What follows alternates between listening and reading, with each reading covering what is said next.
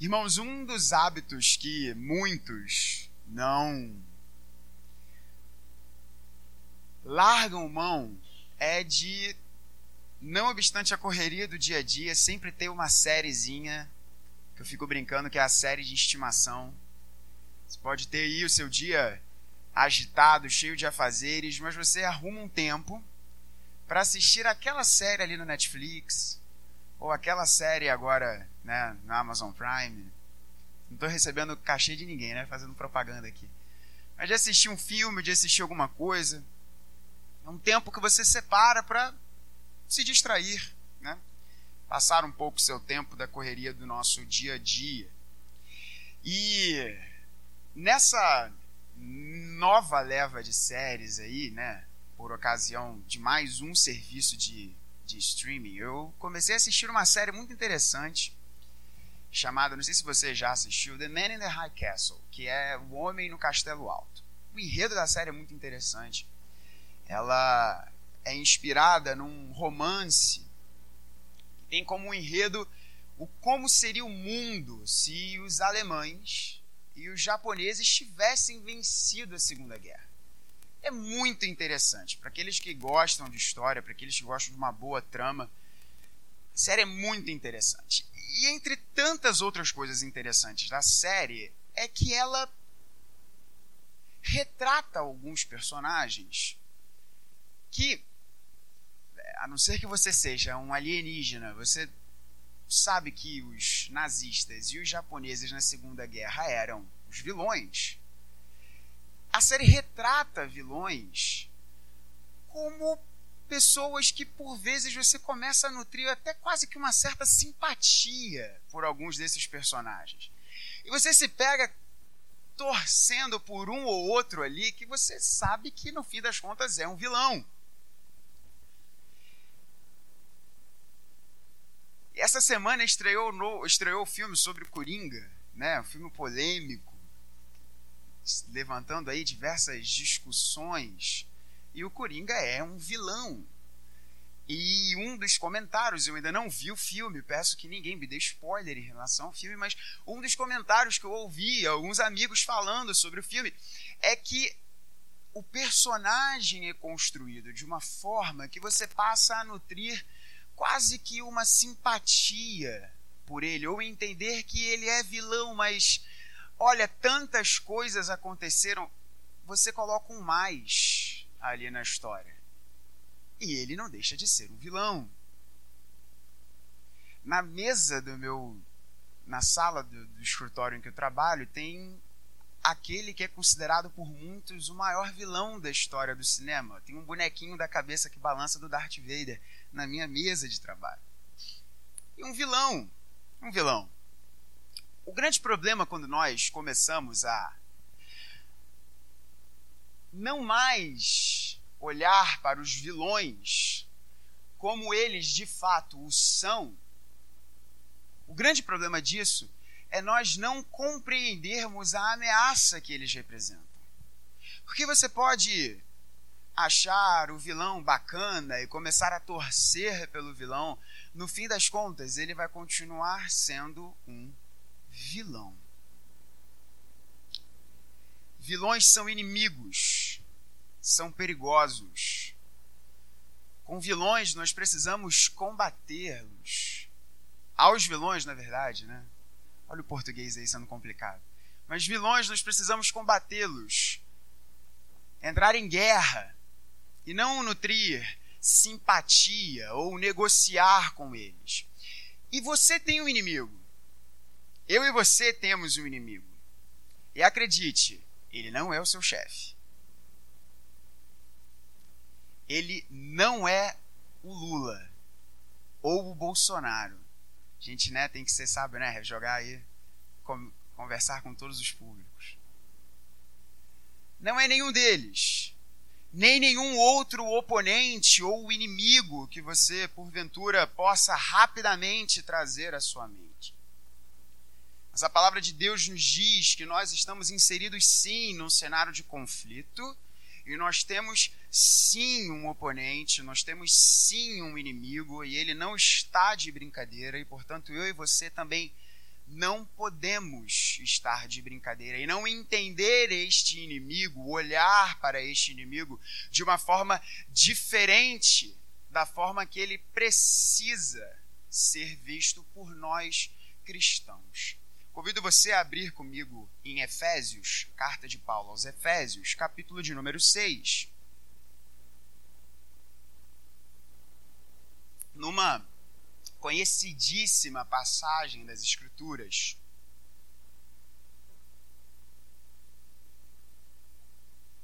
Efésios 6, a partir do verso de número 10. Enquanto você abre, eu quero incentivar você a ouvir a, a mensagem da manhã na nossa série de Marcos, em que o nosso pastor estava muito empolgado. Quem estava aqui de manhã viu que foi um sermãozaço, foi muito bom. Então, se você não estava aí Enquanto você procura aí o texto, entra depois no nosso site e procura esse sermão. Efésios 6, a partir do verso de número 10. Eu farei a leitura na nova Almeida atualizada e peço que você ouça com bastante atenção. O nosso presbítero Sérgio já rogou a Deus a iluminação do Espírito. E agora eu lerei a palavra de Deus, peço a sua atenção. Assim diz o nosso irmão Paulo, inspirado pelo Espírito Santo de Deus em Efésios 6, a partir do verso 10. Quanto ao mais, sejam fortalecidos no Senhor e na força do seu poder. Vistam-se com toda a armadura de Deus para poderem ficar firmes contra as ciladas do diabo. Porque a nossa luta não é contra o sangue e a carne, mas contra os principados e as potestades contra os dominadores deste mundo tenebroso, contra as forças espirituais do mal nas regiões celestiais. Por isso, peguem toda a armadura de Deus, para que vocês possam resistir no dia mal e depois de terem vencido tudo, permanecer inabaláveis. Portanto, fiquem firmes cingindo-se com a verdade e vestindo a couraça da justiça. Tenham os pés calçados com a preparação do evangelho da paz, segurando sempre o escudo da fé, como o qual poderão apagar todos os dardos inflamados do maligno.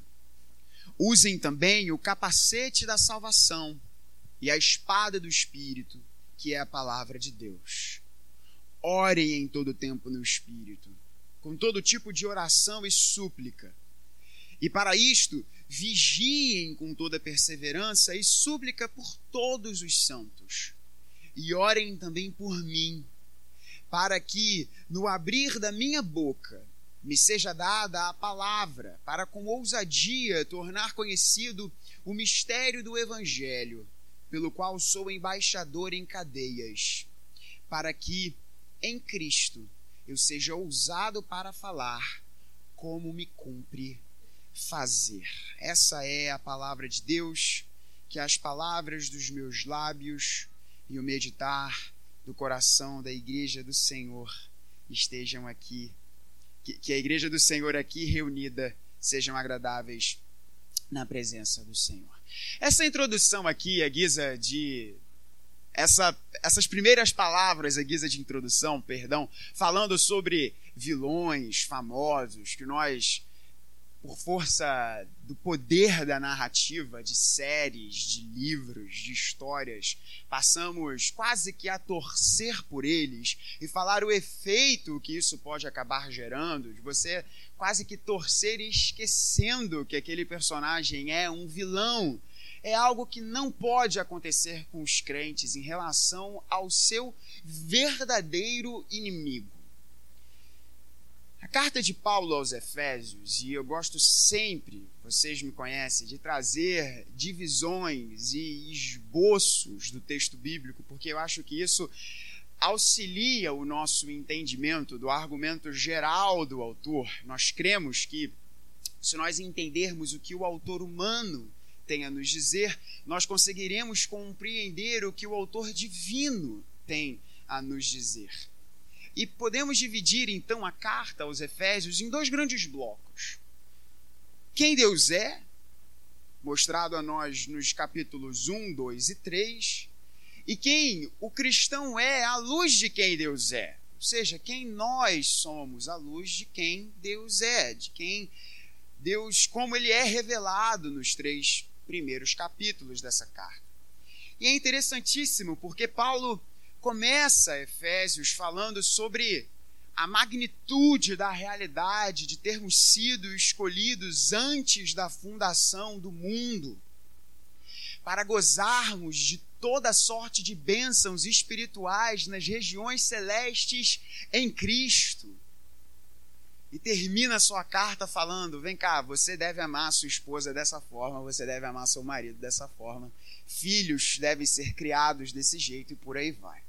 É muito interessante e o verso de número 10 começa com essa expressão maravilhosa: quanto ao mais. Ou seja, ao longo de tudo que foi tratado aqui nessa carta, quanto ao mais, ou seja, acerca de todas as outras coisas, sejam fortalecidos no Senhor e na força do seu poder. E aí Paulo continua o seu argumento.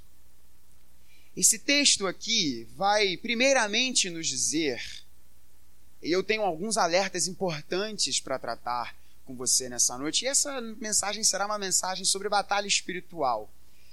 E é muito curioso porque livros sobre batalha espiritual são comumente, nos autores não sérios, livros de comédia.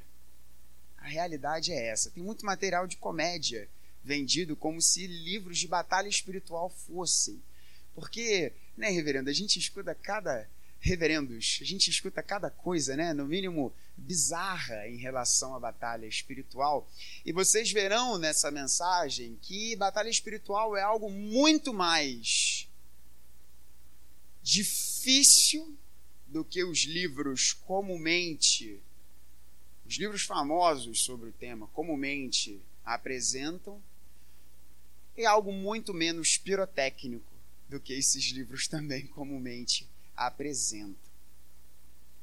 E a primeira coisa que o texto irá aqui nos apresentar é: você tem um inimigo. Você está inserido dentro de um conflito. E é fundamental que os seus olhos sejam abertos para isso. Vamos deixar o verso de número 10 um pouquinho de lado e vamos ver o que Paulo nos diz a partir do verso de número 11. O verso de número 10 tem um comando: Sejam fortalecidos no Senhor. O verso de número 11, a primeira parte dele, também tem um outro comando. Revistam-se de toda a armadura de Deus. E se você for o louco das setas e dos círculos, como eu sou, você pode fazer um círculo no para. Ali. É. Vistam-se com toda a armadura de Deus para o para ali apresenta a razão pela qual eu e você precisamos sermos fortalecidos no Senhor e vestirmos a armadura de Deus. Há um porquê. Paulo não está apenas falando, ó, oh, faz isso porque é bacana. Ele é claro ao dizer a razão pela qual eu e você precisamos nos fortalecer no Senhor e precisamos vestir a armadura de Deus. Ele é direto, ele é claro, ele diz: para então você pode circular o para, para e jogar duas setinhas para trás, uma setinha no fortalecido e uma setinha na armadura. Por quê? Para vocês ficarem firmes contra as ciladas do diabo. E ele diz: porque a nossa luta não é contra o sangue e a carne. Paulo está aqui usando o sangue e a carne para dizer que a nossa luta não se resume àquilo que é inerente ao humano. A nossa luta é além, a nossa luta vai além do que os olhos podem perceber. Porque a nossa luta é contra os principados e as potestades, contra os dominadores deste mundo tenebroso contra as forças espirituais do mal nas regiões celestes. A pior coisa de alguém que está num combate é não se dar conta que ele está num combate. Você já imaginou? Eu não sei se você já esteve nesta situação, estar dentro de um tiroteio, já estar em algum contexto nessa nossa cidade tão perigosa que você começa a ouvir barulho de tiro.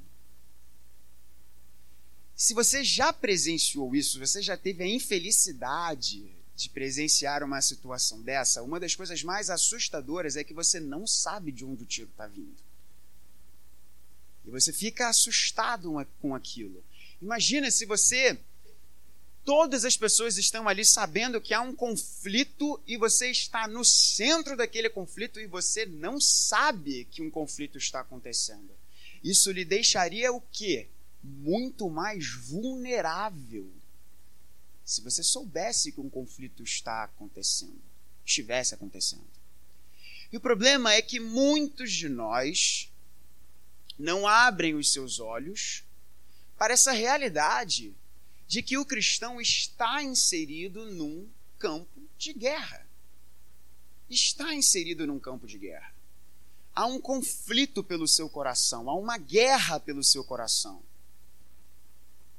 E é importante nós traçarmos contornos muito firmes em relação a esse assunto, porque o diabo não é inimigo de Deus o diabo é seu inimigo. O diabo não é inimigo de Deus. Memes de Facebook podem ser muito inteligentes às vezes, mas também podem engraçados na verdade, mas eles podem ser muito burros. Né? Na verdade, não era inteligente eu queria dizer, eu queria dizer engraçados. Mas às vezes eles podem ser muito burros. E tem um meme que é uma heresia danada, que é Jesus, Jesus forte pra caramba, disputando queda de braço com um capetão forte também. Assim, isso não existe. Jesus não, não disputa quebra de braço com um capeta forte pra caramba. Isso não existe.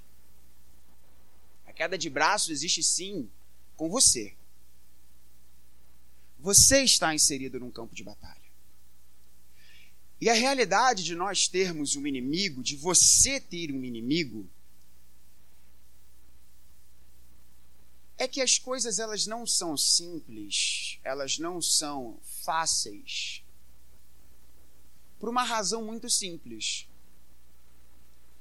A partir do momento que você se identifica com Cristo, a partir do momento que você passa a ser um pescador de homens, como nós ouvimos de uma forma tão forte nessa manhã,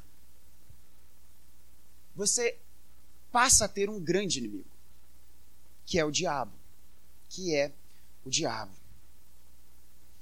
O verso de número 11 usa uma palavrinha muito interessante, como aqui traduzida como ciladas do diabo. A palavrinha grega aqui é metadóia, metodóia, na verdade. Metodóia foi dar uma palavrinha em português muito parecida com a palavra grega. A palavra método. O que Paulo aqui está dizendo é para que vocês fiquem firmes contra os métodos do diabo. E a palavra aqui está realmente no plural. De modo que o diabo possui métodos os mais diversos possíveis para roubar, matar e destruir e tornar a vida daqueles que se propõem a seguir o Cristo algo muito ruim, difícil. Difícil. E quando vemos que o diabo possui métodos, aqui traduzido na Almeida Revista Atualizada e na nova Almeida Atualizada também como ciladas, é importante você entender que o diabo possui métodos para os homens, o diabo possui métodos para as mulheres, o diabo possui métodos para os ricos, o diabo possui métodos para os pobres, o diabo possui métodos para os casados, o diabo possui métodos para os solteiros, o diabo possui métodos para os de direita, o diabo possui métodos para os de esquerda, os diabos têm, o diabo tem métodos para os calvinistas, o diabo tem métodos para os arminianos e por aí vai. O ponto todo aqui é que as ciladas do diabo, elas podem se mostrar, elas podem se revelar de formas diferentes, porque eu e você somos diferentes. E aquilo que pode ser tentador, porque o diabo tenta, Deus não tenta. Aquilo que pode ser tentador para você, pode não ser tentador para Alicia, que pode ser tentador para o Marcelão, que pode não ser para o Will, e por aí vai. Então, o ponto todo aqui, este comando de Paulo que nós iremos ver é: abra o seu olho, cristão, porque você tem um inimigo. E esse inimigo, ele não pode ser tomado por algo diferente do que ele é. Ele é alguém que possui métodos. E o nosso Senhor Jesus nos diz quais são os alvos desses métodos: roubar, matar e destruir.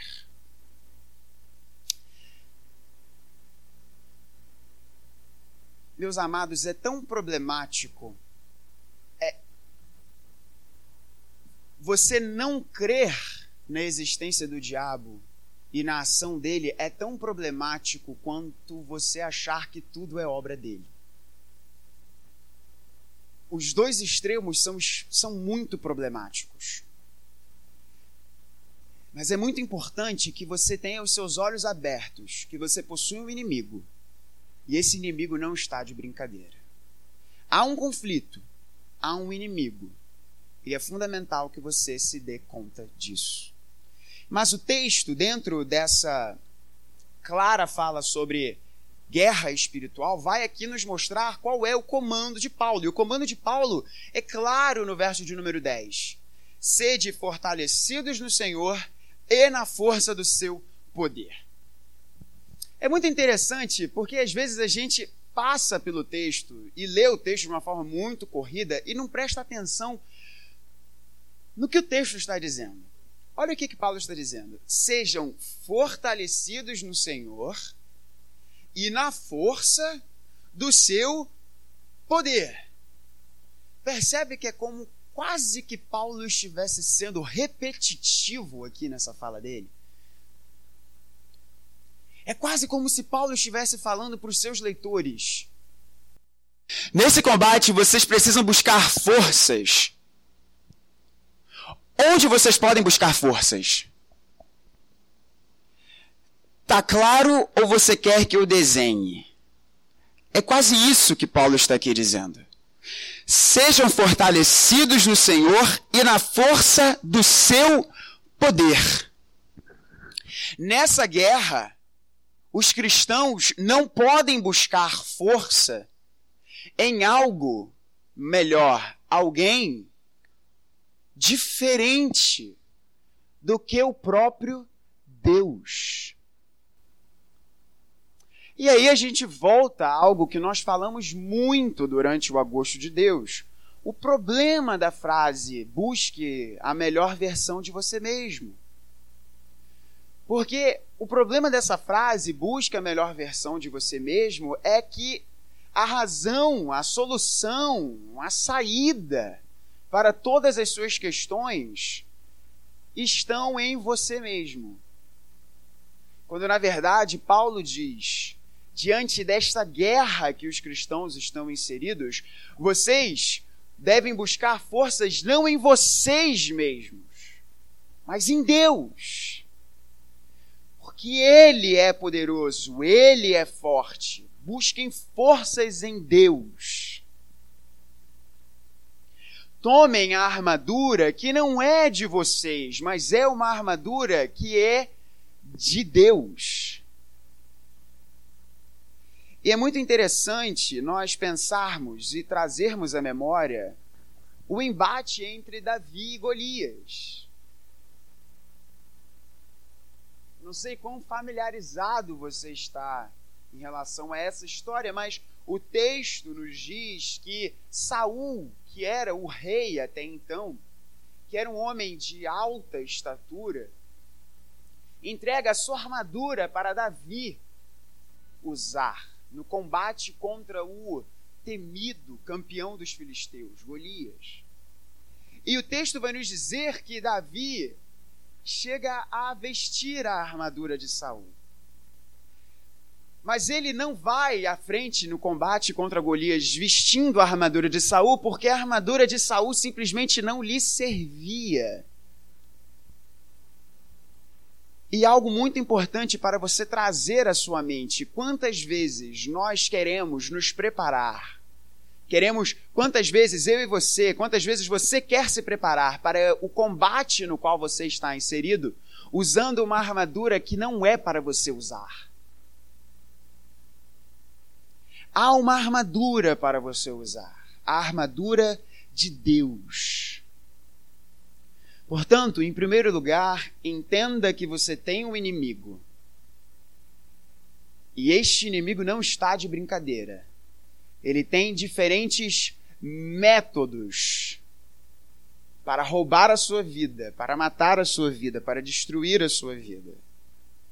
A forma de você se preparar para esse combate é você buscar forças em Deus e não em você mesmo não no seu pastor, não nos seus familiares, não nos seus amigos, mas em Deus. E agora nós veremos, ainda que brevemente, porque o tempo é um inimigo implacável dos pregadores, de que forma essa armadura aqui irá nos fortalecer para essa guerra. E eu, chamo, e eu chamo a sua atenção agora, então, a partir do verso 13. Tomem toda a armadura de Deus para, então, novamente aí, o para, o, o objetivo, a razão de nós tomarmos a armadura, para que a gente possa resistir no dia mal e depois de termos vencido tudo, permanecermos inabaláveis. E agora, a partir do verso de número 14, Paulo irá nos dizer, então, os componentes dessa armadura.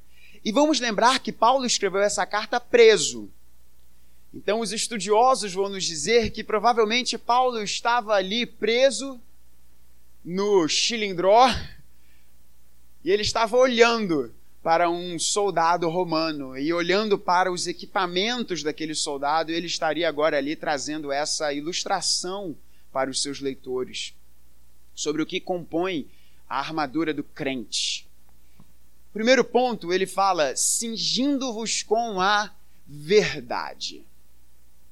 Você sabe o que significa cingir-se? Várias vezes a gente lê, está dentro daquela coisa da gente ler o texto rápido, lê e não para para pensar o que, que é. Cinja-se com a verdade. Tal, mas o que é cingir com a verdade? Sei lá, tá lá na Bíblia, deve ser um negócio bom. Naquela época, na época de Paulo, e em tempos antigos, no Oriente Antigo, homens e mulheres vestiam túnicas, mantos, robes e por aí vai. Roupas longas. E vamos ver aqui, assim, é só você parar para pensar e as mulheres aqui sabem disso muito melhor, né? Quando você vê uma irmã quando você vê a sua esposa, sua namorada, sua amiga, por aí vai, num casamento com um vestido longo. Dependendo do lugar que for, a irmã vai precisar levantar um pouquinho o vestido, porque senão ela pode cair. Porque é longo o vestido, né?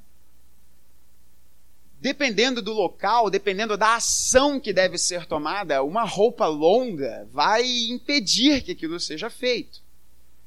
E naquela época, homens também vestiam isso. Imagina se você precisasse correr. Você já tentou correr com uma roupa longa? As irmãs podem falar isso, talvez atrasadas para algum compromisso ou precisando fazer algum negócio. Não deve ser uma coisa muito fácil.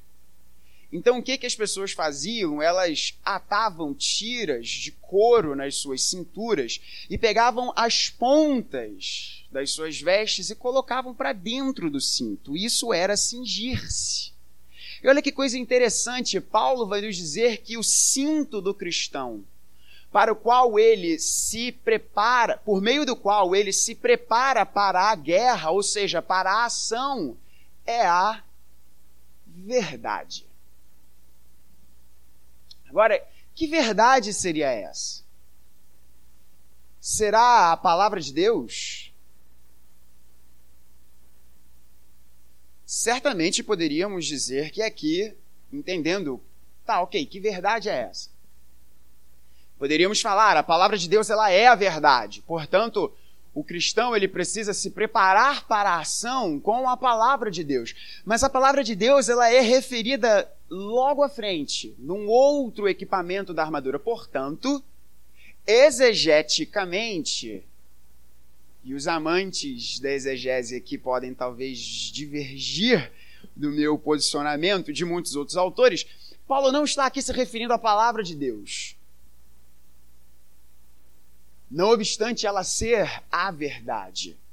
Porque ela aparece daqui a pouco com uma espada. Portanto, o que seria então que Paulo está aqui se referindo? Paulo está falando sobre autenticidade.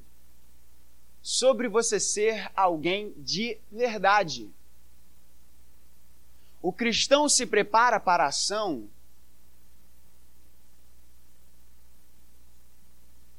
estando em linha com o que a sua boca diz e o que as suas mãos fazem. Essa é a forma para que eu e você nos preparemos para a ação na guerra contra o diabo. Olha que coisa interessante falarmos de batalha espiritual, não com a existência de um demônio territorial chamado Zé das Couves mas quer ser firme na batalha espiritual, seja alguém autêntico. Que as suas mãos reproduzem aquilo, reproduzam aquilo que, as, que os seus lábios proferem. Cinge-se com a verdade, vestindo a couraça da justiça. Seria essa a justiça imputada a nós por meio da justificação pela fé? Não creio que seja isso que Paulo esteja aqui dizendo. Mas Paulo, penso eu e muitos outros autores, que Paulo está dizendo sobre uma vida correta. Uma vida que faz aquilo que é certo. Quer estar preparado para a batalha espiritual? faça aquilo que é certo.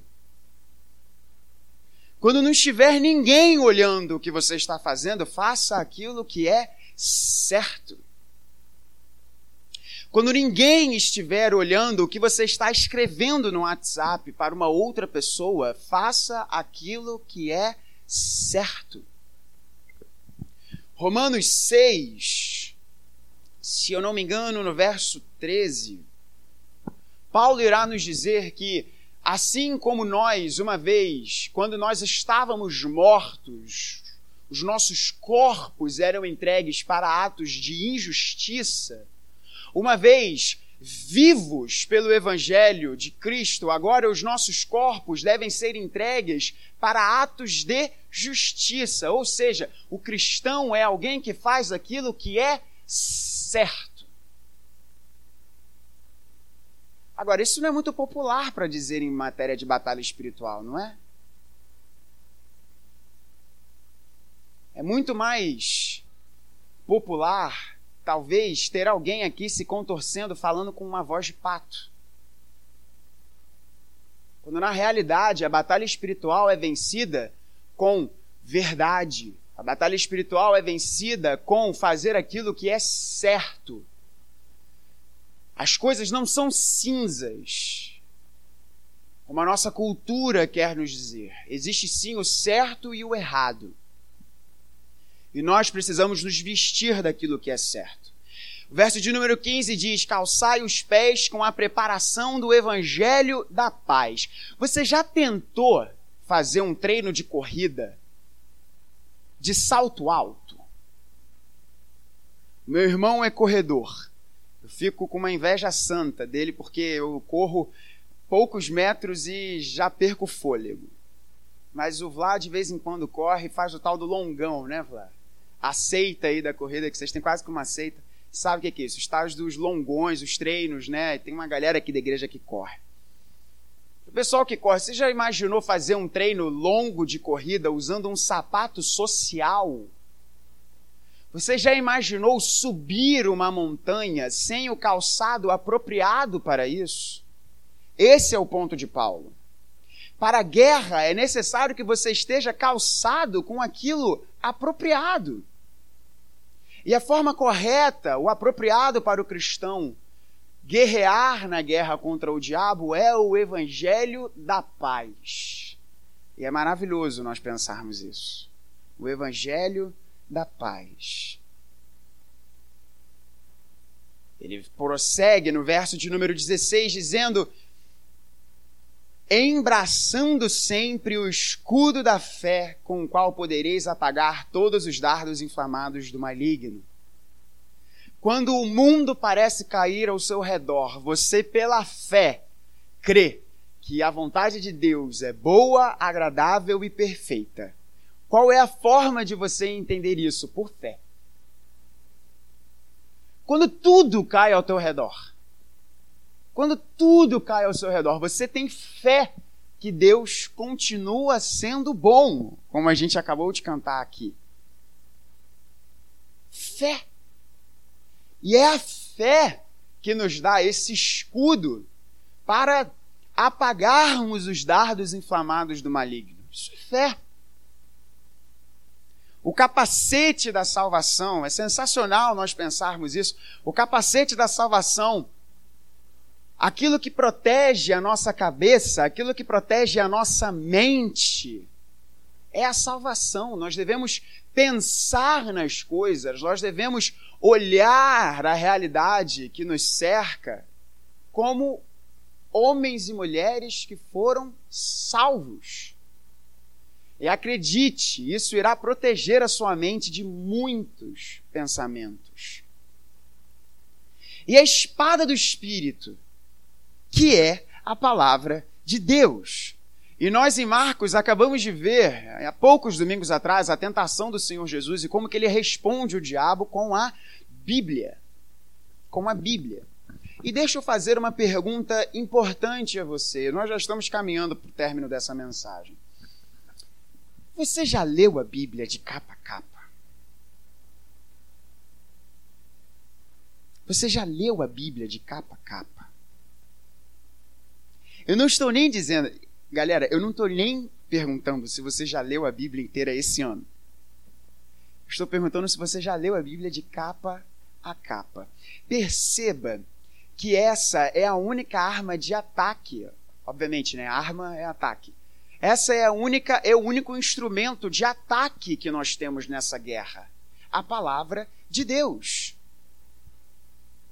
Se você não conhece a palavra de Deus, não me entenda mal, eu não estou aqui trazendo uma mensagem para trazer aqui um peso sobre a sua vida. Talvez devesse sê-lo, mas o meu ponto aqui é de encorajar você. A forma que você tem para atacar nesta guerra contra o diabo é a palavra de Deus. Portanto, se você não conhece a palavra de Deus, como você poderá atacar? A espada do Espírito é a palavra de Deus não é a oração de alguém que se diz um apóstolo. Não é uma mandinga que você pode fazer e colocar um copo com água em cima de alguma coisa. É a Bíblia. A gente guerreia contra o diabo com Bíblia. Quer vencer a batalha espiritual contra o diabo? Leia a Bíblia. Conheça a Bíblia. Conheça a Bíblia. Caminhando para o término dessa mensagem, Paulo aqui termina com a oração. E é um barato de nós pensarmos, a gente enxerga a oração como expressão de gratidão, expressão de contrição do coração, expressão da intercessão que fazemos por outras pessoas, mas aqui a oração é colocada num contexto de guerra. Então, oração também é um instrumento de guerra. E ele diz, Paulo, nosso irmão Paulo, com toda oração e súplica, ou seja, perceba que nós devemos vestir a armadura com toda oração e súplica. Então, tudo isso que nós acabamos de ver aqui, Paulo coloca dentro desse contexto de oração e súplica. E você deve orar, conversar com Deus em todo tempo, com toda perseverança, não apenas por você, mas por todos os santos.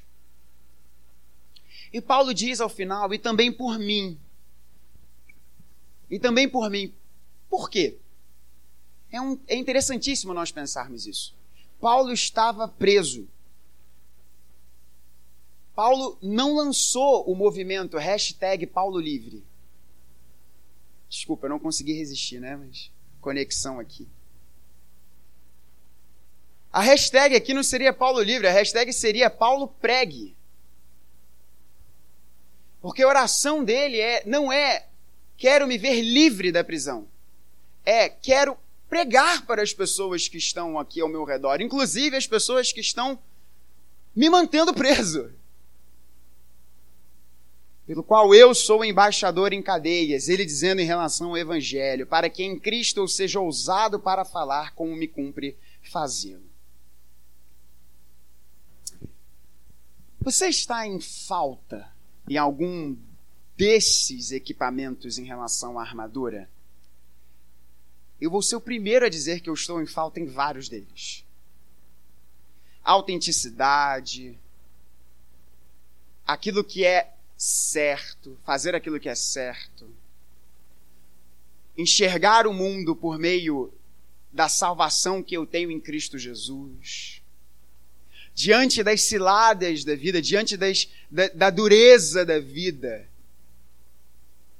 me proteger da dureza da vida e das ciladas do diabo por meio da fé.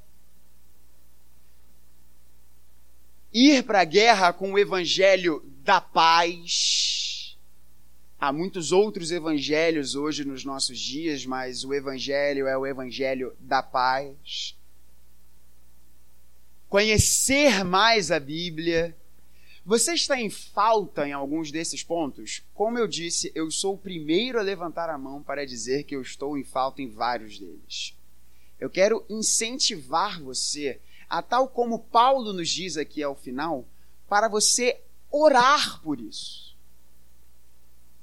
Peça a Deus para Ele lhe dar essas coisas. Peça a Deus para Ele lhe fortalecer nele mesmo rogue ao Senhor, porque Ele não irá te desamparar. E por que, que Ele não vai te desamparar? Se você não ouviu nada do que eu falei agora, presta atenção nisso aqui agora, que é o mais importante dessa mensagem, e a gente aprende no seminário que o mais importante a gente tem que deixar para o final, né? Você está inserido numa guerra. Você está inserido numa guerra. E eu acabei de dizer, de dizer a você que você pode orar a Deus pedindo para Ele te auxiliar nessa guerra. E você será respondido. Por quê? Você pode ter certeza disso.